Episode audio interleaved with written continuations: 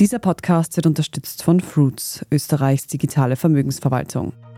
Ich bin Margit Ehrenhöfer.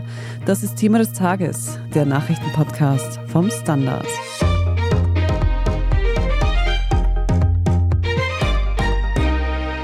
Er wurde vergiftet, verhaftet und verurteilt. Aber dennoch ist Alexei Nawalny von seinem Widerstand gegen das Regime des russischen Präsidenten Wladimir Putin nicht abgerückt. The mounting protests in Russia over the death in prison of opposition leader Alexei Navalny. His family this morning claiming he was murdered and no one will tell them where his body is. In der russischen Hauptstadt Moskau stehen zahlreiche Menschen Schlange, um Blumen für den verstorbenen Kreml-Kritiker Alexei Nawalny niederzulegen. Alexei Nawalny ist tot. Der bekannteste russische Oppositionspolitiker und Putin-Kritiker ist am Freitag während seiner Haft in einer russischen Strafkolonie gestorben. Die offizielle Todesursache ist unbekannt. Also die Message ist, Opposition hat keine Chance. Nawalny überlebte vor wenigen Jahren schon knapp einen Giftanschlag. Jetzt ist sich seine Frau Julia Nawalnaja sicher. Ihr Mann starb auf Ansage Wladimir Putins. Но этого человека убил Wladimir Putin. Wir sprechen heute darüber, warum gerade Alexei Nawalny der russischen Regierung ein Dorn im Auge war und was der Tod des prominentesten russischen Putin-Gegners bedeutet. Jo Angerer, du berichtest für den Standard meistens aus Russland. Du befindest dich gerade in Moskau und hast natürlich auch intensiv die Berichte über den Tod von Alexei Nawalny verfolgt. Vielleicht zum Einstieg einmal, wer war denn Alexei Nawalny überhaupt? Also Alexei Nawalny war mit Sicherheit die, sagen wir mal, prominenteste Oppositionsfigur, die es in Russland gegeben hat. Prominent, er war Politiker, er war Unternehmer auch, er hat mal kandidiert auch für den Stadtrat in Moskau, hatte da ein ganz respektables Ergebnis auch erzählt. Nawalny war auch ein umstrittener Politiker, muss man sagen. Er hatte früher auch nationalistische Parolen verbreitet, hat sich dagegen dann auch am Schluss distanziert von diesen Parolen und er ist, wie gesagt, der prominenteste Oppositionelle Russlands, bekannt geworden eben durch den Giftanschlag auf ihn, damals mit dem Nervengift Novichok. Die Hintergründe sind ja immer noch nicht geklärt. Er selber hat Putin sozusagen dieses Verbrechen vorgeworfen oder dem Staatsapparat und das wurde natürlich dementiert. Wie gesagt, aufgeklärt ist der Anschlag noch nicht, aber er ist dann zurück nach Moskau gekommen und direkt am Flughafen gleich verhaftet worden. Auf diese Verhaftung kommen wir gleich noch zu sprechen. Vorher vielleicht noch, was macht denn Nawalny so besonders als Oppositionspolitiker? Warum war gerade er so bekannt? Na, er ist ein Charismatiker. Er ist auf jeden Fall ein Charismatiker, der Menschen begeistern kann. Er hat ein großes Team um sich herum geschart und hat eines begriffen als vielleicht einer der wenigen hier, wie wichtig das Internet ist, wie wichtig Social Media ist, wie wichtig YouTube auch ist und so weiter. Und hat seine Botschaften auf diesen Kanälen verbreitet und hat zumindest mal in den Großstädten Russlands da auch viele Menschen erreicht. Man muss aber auch sagen, sein Einfluss insgesamt in Russland war nicht allzu groß. In der Provinz ist er kaum wahrgenommen worden, hat es die Leute auch nicht interessiert in diesem riesen Riesen Russland, aber so in Städten wie St. Petersburg oder auch Moskau natürlich hat er durchaus Bedeutung gehabt. Und wahrgenommen wurde er spätestens durch diesen Giftanschlag auch im Westen. Hier hat man ihn vor allem als diesen starken Gegner Putins wahrgenommen. Aber wie hat denn seine Politik eigentlich genau ausgesehen? Er wollte sozusagen Offenheit, hat er gefordert, er wollte Transparenz letztendlich in der Politik und vor allem sein großes Thema war Korruption. Da hat er mit seinen Leuten viele Recherchen dazu gemacht, viel veröffentlicht, viel publiziert. Er wollte Schluss machen mit der Korruption. Jetzt kann man natürlich spekulieren, hätte er es geschafft oder hätte er es nicht geschafft, wenn er an die Macht gekommen wäre. Wie gesagt, große Chancen hatte er ja nicht gehabt überhaupt an die Macht zu kommen oder gar Präsident Russlands zu werden. Aber sein Thema war auf jeden Fall Korruption im Regierungsapparat, Korruption auch in der Wirtschaft und auf vielen Ebenen. Mhm. Den Giftanschlag haben wir schon angesprochen. Ich glaube, da haben wahrscheinlich viele Menschen noch die Bilder davon im Kopf. Nawalny im Flugzeug krümmend und schreiend. Er wurde dann in Deutschland ja behandelt. Und du hast schon gesagt, er hat sich trotzdem entschieden, wieder nach Russland zurückzukehren. Wieso eigentlich? Ja, das fragen sich viele, das haben sich auch viele gefragt. Ich reibe es mir so zusammen, er hätte natürlich in Deutschland bleiben können und dort weiterhin leben können. Das Angebot gab es ja, aber er wäre dann natürlich auch in der politischen Bedeutungslosigkeit versunken im Laufe der Zeit. Ich glaube, Alexei Nawalny hat alles auf eine Karte gesetzt. Er hat gesagt, ich komme zurück nach Russland. Es gab ja auch große Proteste dann, die allerdings relativ schnell niedergeschlagen worden sind. Und er hat versucht, sozusagen da im Zentrum der Aufmerksamkeit zu bleiben. Es ist ihm nicht gelungen. Er ist, wie gesagt, verhaftet worden und dann in einer Vielzahl von Prozessen dann zu immer mehr Jahren im Straflager verurteilt worden. Wie kam es denn überhaupt zu dieser Verhaftung? Also was wurde ihm da konkret vorgeworfen? Naja, der Vorwurf am Schluss, weswegen er jetzt zum Schluss verurteilt wird, ist einfach Extremismus. Das ist ein riesengroßer Gummiparagraph sozusagen, wo man alles drunter fassen kann. Formal ist er festgenommen worden, weil er eine Bewährungsauflage von einem früheren Prozess damals nicht erfüllt hat, konnte er auch nicht erfüllen, weil er zur Behandlung in Deutschland war nach dem Giftanschlag und sich dann nicht auf der Polizei melden konnte. Das war aber eine formale Geschichte. Viele weitere Anklagen kamen dann hinzu und am Schluss war es eben Extremismus. Und diese Anklage brachte ihn eben in das Straflager im Norden Russlands. Wie können wir uns diese Gefangenschaft vorstellen? Ja, Straflager sind sehr harte Haftbedingungen, vor allem ein Straflager unter sogenannten verschärften Bedingungen, wo Nawalny ja war. Dieses Straflager Polarwolf, wo er am Schluss war und wo er auch gestorben ist, das ist das nördlichste. Da muss man sich vorstellen, das ist Sibirien, minus 20 bis minus 30 Grad. Er ist immer wieder in die Einzelzelle gesperrt worden dort. Er hatte Hofgang, aber Hofgang heißt, dass man in einem kleinen, schmalen Betonkäfig hin und her gehen kann, eben unter freiem Himmel, aber eben früh morgens, meistens so gegen 6 Uhr, wo es dann am kältesten ist in Sibirien. Also die Haftbedingungen sind sehr, sehr hart gewesen für ihn. Ich erinnere mich auch, dass es immer wieder auch Momente gab, wo kein Kontakt herstellbar war und man eigentlich nicht mehr genau wusste, wie es ihm jetzt geht. Konnte Nawalny unter diesen Umständen dann seine Oppositionsarbeit irgendwie fortsetzen?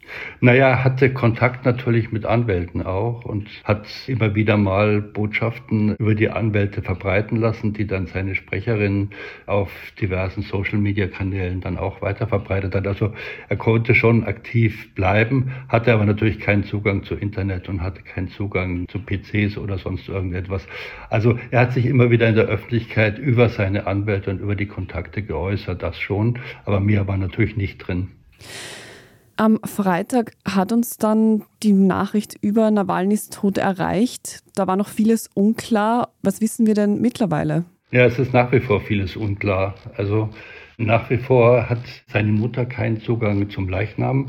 Nach wie vor ist nicht klar, in welcher Art und Weise eine Obduktion stattfinden wird. Das ist ja wichtig, um die Todesursache auch festzustellen, wie weit das eine objektive Obduktion sein wird. Es geisterte erstmal durchs Staatsfernsehen, er wäre an einer Art embolierenden Thrombose gestorben, also ein Blutgerinnsel, was sich gelöst hat. Das hat sich jetzt in Luft aufgelöst. Jetzt ist wieder von Herzstillstand die Rede.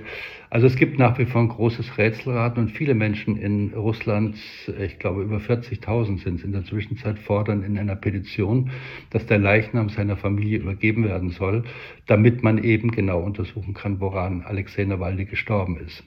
Wenn man sich diese Geschichte jetzt so anschaut, angefangen beim Giftanschlag, dann diese Haft aus doch eher willkürlichen Gründen und dann dieser fast schon mysteriöse Tod, kann man davon ausgehen, dass Nawalny auf Ansage des Kremls gestorben ist?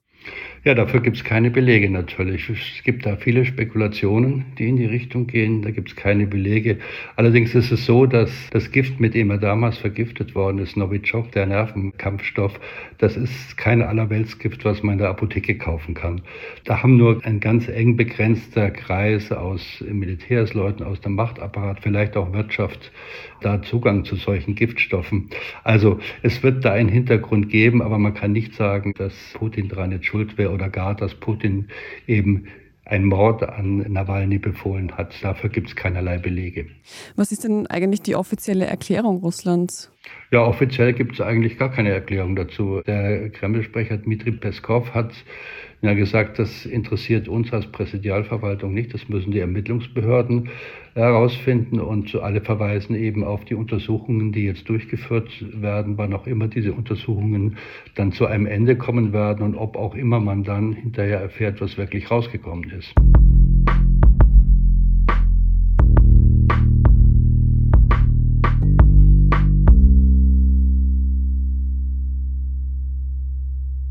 Den eigenen ETF-Sparplan muss man sich nicht selbst zusammenstellen. Dafür gibt es Fruits, Österreichs digitale Vermögensverwaltung. Bei Fruits erhalten Kundinnen ETF-Portfolios, die auf die individuellen Bedürfnisse zugeschnitten sind und sich laufend anpassen. Erfahre, wie dein Portfolio aussehen könnte auf www.fruits.io/etf-Sparplan. Grow your financial roots with Fruits. Anlagen sind mit Risiken verbunden.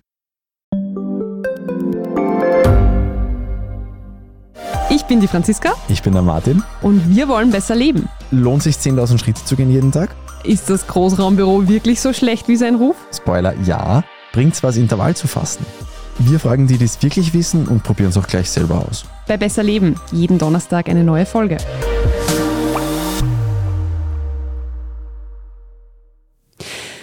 Du hast schon gesagt, eine riesige Petition wurde gestartet, um den Leichnam freizugeben. Wie haben die Menschen in Russland sonst auf den Tod von Nawalny reagiert? Ja, in vielen Städten Russlands, nicht nur eben in Moskau und St. Petersburg, sondern in vielen Städten Russland wurde getrauert, kam den Menschen zu teilweise improvisierten Gedenkstätten, haben da Blumen niedergelegt, sind auch sehr oft von der Polizei daran gehindert worden. Also die Polizei, muss man sagen, ist sehr, sehr hart vorgegangen. Es gab über 400 Festnahmen in mehr als 30 russischen Städten. Es sind in der Zwischenzeit Geldstrafen verhängt worden, Verwaltungsstrafen, Arreste gegen Menschen. Also man versucht schon, diese Proteste zu verhindern einfach. Eine Person, die gerade auch jetzt am Wochenende und heute wegen dieser tragischen Nachricht wieder ins Licht der Öffentlichkeit gelangt, ist die Frau oder Witwe, muss man mittlerweile sagen, von Alexei Nawalny, Julia Nawalnaja. Sie hat ja seine Arbeit nach der Gefangennahme zum Teil fortgesetzt. Wie hat sie denn reagiert? Als er am Freitag das erfahren hat, war sie ja in München auf der Sicherheitskonferenz, hat da eine sehr bewegende und auch emotionale Rede gehalten. Putin und alle, die für ihn arbeiten, seine gesamte Umgebung, seine Freunde. Ich möchte, dass Sie wissen, dass Sie nicht straflos ausgehen werden. Sie werden bestraft für das, was Sie unserem Land angetan haben, für das, was Sie meiner Familie angetan haben, für das, was Sie meinem Mann angetan haben. Sie werden zur Verantwortung gezogen werden und dieser Tag wird bald kommen. Viele haben darüber nachgedacht, könnte sie und auch Nawalnys Tochter Dasha sozusagen in die Nachfolge, in die Fußstapfen steigen, die Nachfolgerin werden. Sie will das tun, das hat sie jetzt vor ganz kurzem erst bei Telegram verkündet, dass sie sich da engagieren will. Wie das ausschaut, weiß man nicht. Auf jeden Fall ist sie ja schon als quasi symbolischer Akt zur EU nach Brüssel eingeladen worden heute. Und wir werden sehen, wie sich das weiterentwickelt und ob Julia Nawalnaja da wirklich die Nachfolgerin sein kann und die Nachfolgerin sein wird. Mehr zu dem Treffen mit den EU-AußenministerInnen lesen Sie auf der Standard.at. Am Montag hat jedenfalls Julia Nawalnaja auch noch eine Videobotschaft geteilt, in der sie ganz konkret gesagt hat, Wladimir Putin hat meinen Mann getötet. На моем месте должен быть другой человек. Но этого человека убил Wladimir Putin. Jo, das sind doch recht klare Ansagen, die sie hier macht. Meinst du, dass unter den gegebenen Umständen auch Julia Nawalna ja vermehrt in Gefahr gerät? Das glaube ich jetzt eher nicht, weil sie lebt ja nicht in Russland, sie lebt irgendwo im Ausland, wo genau weiß man nicht. Gut, die Frage ist natürlich, sie könnte in Gefahr geraten, wenn sie nach Russland käme. Unklar, ob sie das tun wird insgesamt, ob sie zum Beispiel vorhat, zur Beerdigung ihres Mannes zu kommen. Ich denke aber, sie wird eher im Ausland bleiben. Du hast schon angesprochen, am Wochenende hat in München die Sicherheitskonferenz stattgefunden und diese Nachricht von Nawalnys Tod hat natürlich auch diese dann überschattet. Wie haben denn generell die Reaktionen aus dem Westen ausgesehen? Also es war so, dass sehr viele Politiker im Westen natürlich verurteilt haben, was passiert ist und natürlich auch ihr Entsetzen geäußert haben, dass Alexei Nawalny tot ist. Einige haben wirklich dann auch Putin und Russland dafür verantwortlich gemacht für den Tod. Andere haben das nicht getan. Auch die österreichische Position war so, dass man gesagt hat, man fordere eine unabhängige Untersuchung des Ganzen. Das muss lückenlos aufgeklärt werden. Also da war Österreichs Position auch ein bisschen anders wie in anderen Ländern. Einzige Ausnahme war vielleicht der Bundespräsident, der Russland dann doch als mörderisches Regime bezeichnet hat. Kanzler Nehammer hat eben, wie du sagst, auch nur gesagt, es muss aufgeklärt werden. Warum fällt es Österreich da so schwer, eine klare Haltung zu haben? Naja, ist die Frage, was ist eine klare Haltung in der Geschichte? Es ist ja nicht bewiesen, ob es tatsächlich ein Mord war oder ob er wirklich an einer Vorerkrankung gestorben ist, Nawalny. Es gibt einfach zu wenig Informationen dazu, um sagen zu können, Nawalny ist ermordet worden, konkret ermordet worden. Dass natürlich insgesamt sein Gesundheitszustand durch diese lange Haftzeit und durch das, was er erdulden und erleben musste, dass das natürlich absolut beigetragen hat zu der Situation. Da ist natürlich letztendlich auch die russische Justiz und letztendlich auch der russische Staat dafür verantwortlich. Wenn wir jetzt davon ausgehen, dass Nawalny nicht eines natürlichen Todes gestorben ist. Er hätte ja sowieso so eine jahrelange Haftstrafe absitzen müssen. Und ich glaube, der Tenor war schon, dass man nicht damit gerechnet hat, dass er da früher oder später wieder rauskommen wird aus diesem Lager. Wäre es denn überhaupt notwendig gewesen, ihn dann tatsächlich zu töten? Das ist Spekulation im Moment. Richtig ist auf jeden Fall, dass es immer weitere Strafen gegeben hat, immer weitere Gerichtsurteile gegeben hat. Er wäre glaube ich, für immer und ewig im Straflager geblieben am Schluss. Außer er hätte eben klein beigegeben und hätte um Gnade gebeten, dann hätte man ihn vielleicht rausgelassen, aber dann hätte er natürlich auch politisch keine Bedeutung mehr gehabt, wenn er das getan hätte. Und wie gesagt, man muss abwarten einfach, was wir erfahren werden über die Todesursache. Da gibt es vielerlei Möglichkeiten. Und wir hoffen alle, dass es eine unabhängige Untersuchung tatsächlich geben wird und dass man auch von dieser unabhängigen Untersuchung auch eines Tages mal erfahren wird. Von einem Mord an Nawalny jetzt zu sprechen, das ist einfach zu früh. Dann lass uns darüber sprechen, was dieser Tod bedeutet. In Russland steht innenpolitisch ein Großevent an. Im kommenden Monat wird neu gewählt. Wird der Tod Nawalnys Auswirkungen auf diese Wahl haben? Na, ich glaube, es wird sich kaum auswirken auf die Wahlen. Es ist ja so, dass mit Nadezhdin ein Oppositionspolitiker, der wirklich antreten wollte gegen Putin, dem ist es ja verwehrt worden sozusagen. Angeblich sind formale Fehler begangen worden. Er selber dementiert das, dass er formale Fehler gemacht hat.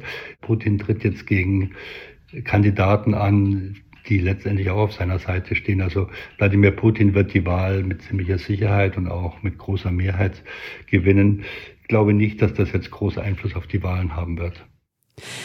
Was meinst du, wenn wir uns den Fall Nawalny als Ganzes anschauen? Welche Message will Russland vielleicht auch dadurch senden und was bedeutet das für den Rest der Welt?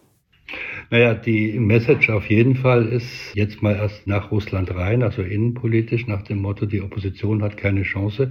Wir werden die Opposition einfach verhindern mit allen möglichen auch Gesetzesverschärfungen, die es gegeben hat und auch Gummiparagraphen, die eingeführt worden ist, die man in alle Richtungen interpretieren kann und das macht die Justiz ja in vielen Fällen auch.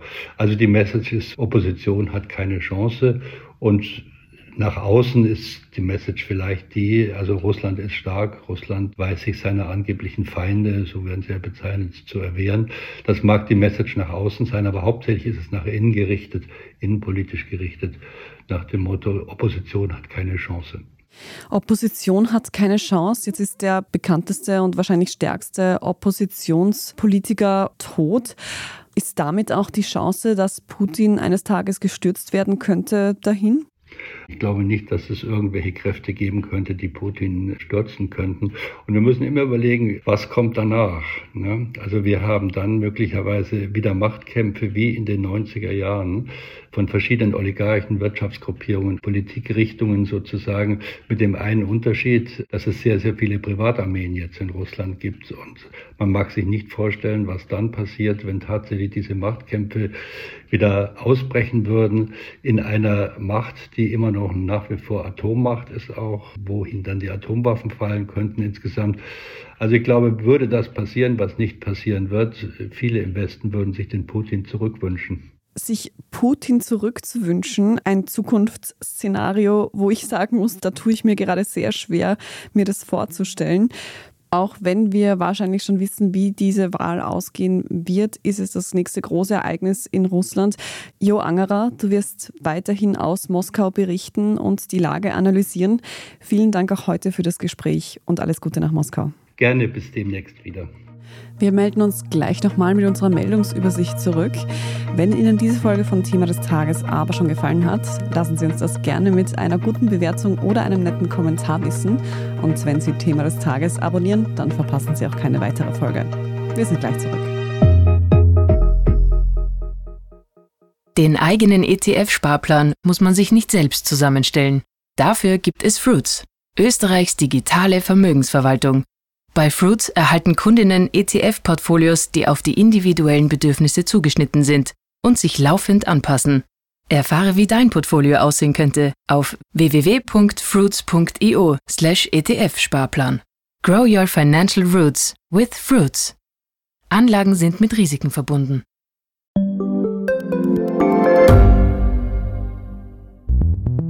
Wie können wir die Erderhitzung stoppen? Wie verändert künstliche Intelligenz unser Leben? Und wann wird nachhaltiges Reisen endlich einfacher? Um diese und viele weitere Themen geht es im Podcast Edition Zukunft und Edition Zukunft Klimafragen. Ich bin Alicia Prager. Und ich bin Julia Beirer. Wir sprechen über Lösungen für das Leben und die Welt von morgen. Jeden Freitag gibt es eine neue Folge, überall, wo es Podcasts gibt.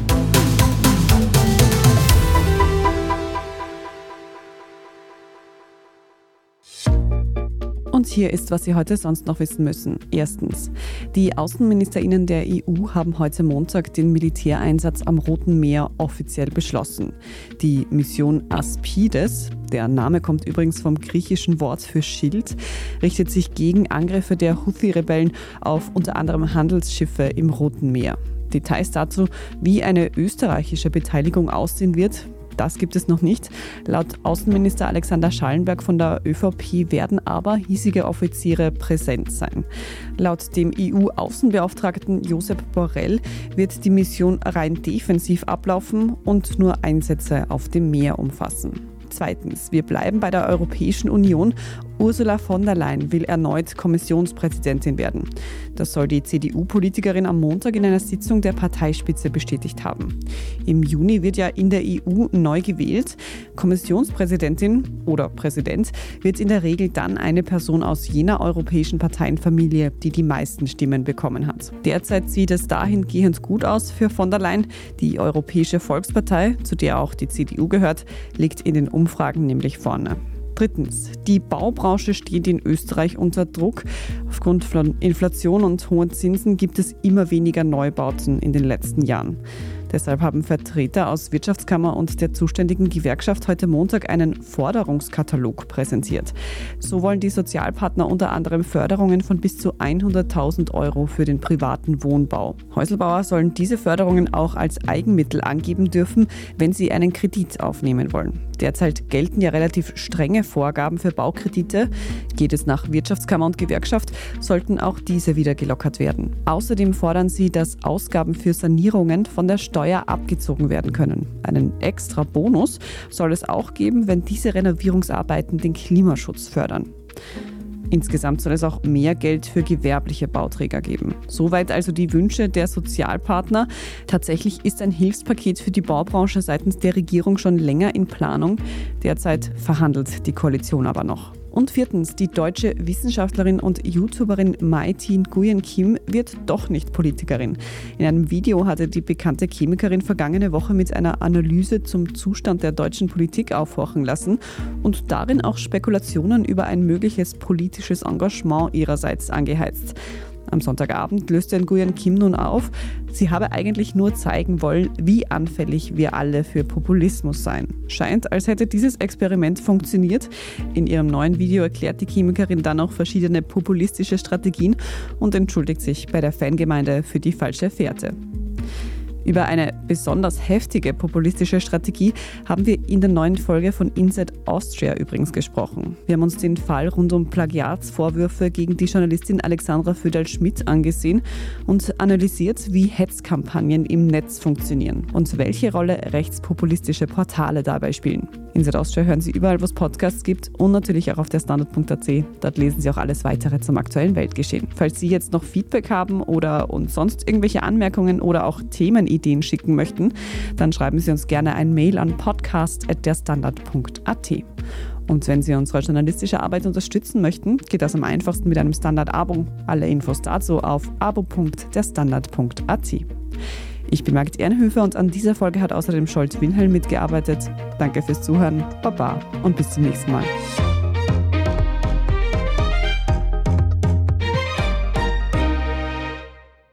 Den eigenen ETF-Sparplan muss man sich nicht selbst zusammenstellen. Dafür gibt es Fruits, Österreichs digitale Vermögensverwaltung. Bei Fruits erhalten Kundinnen ETF-Portfolios, die auf die individuellen Bedürfnisse zugeschnitten sind und sich laufend anpassen. Erfahre, wie dein Portfolio aussehen könnte auf www.fruits.io/etf-Sparplan. Grow your financial roots with Fruits. Anlagen sind mit Risiken verbunden. Standard-Podcasts gibt es ja wirklich schon zu jedem Thema. Also fast jedem. True Crime. Thema des Tages. Lohnt sich das? Inside Austria. Serienreif. Besser leben. Rätsel der Wissenschaft. Edition Zukunft. Und, und, und. Aber nicht jeder hat die Zeit, das alles zu hören. Und manchmal möchte man sich einfach nur ein paar Minuten beschallen lassen. Ich bin Scholt Wilhelm. Und ich bin Margit Ehrenhöfer. Ab sofort bringen wir auch Highlights unserer Podcasts. Für zwischendurch, wenn mal weniger Zeit ist. Diese kurzen Ausschnitte nennen wir Shorts. So wie eine kurze Hose. Oder eine kurze Geschichte. Okay. Und Shorts vom Standard finden Sie jetzt überall, wo es Podcasts gibt.